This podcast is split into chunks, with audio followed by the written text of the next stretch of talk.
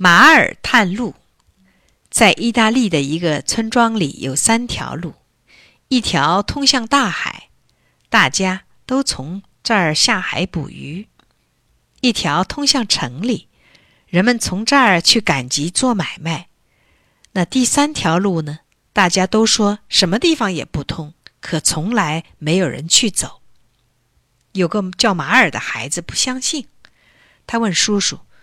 叔叔对他说：“这条路尽是野草，什么也没有。”马尔又去问邻居大婶，大婶说：“别去找麻烦，这条路上说不定还有大蛇呢。”可是马尔还是不相信，仍在想着那条路。大家都笑他钻牛角尖儿。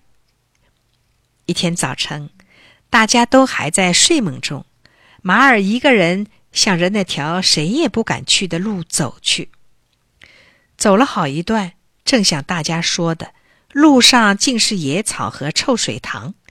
可是马尔没有停步。走完野草和臭水塘，穿过又暗又潮的树林，马尔的脚板走痛了，可他拄着树枝还坚持走下去。走呀走呀。马尔的眼前出现了一座美丽的城堡。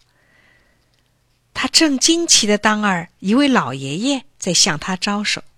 马尔奔过去，老爷爷笑着对他说：“在这条路上，你是第一个走到底的人，请进来吧。”原来这是一座童话城，城堡里有一百个大厅，大厅中摆满了图书、玩具和各种珍宝。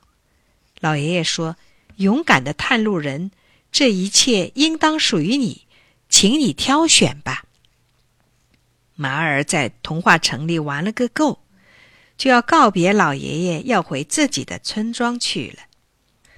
老爷爷挑了好几箱礼物，装在一辆马车上，让马尔带回村里。村里人都以为马尔死了。现在突然看他带着这么多礼物回来了，都大吃一惊。接着，人们兴高采烈的欢迎勇敢探路的马尔。马尔把自己的奇遇告诉了大家，给全村每个人都送了一份礼物，人们可高兴了。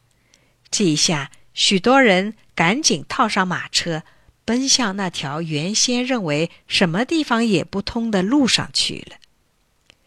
打这以后，那条路就通向了很远很远的地方，可再也没有人找到过那座神奇的童话城了。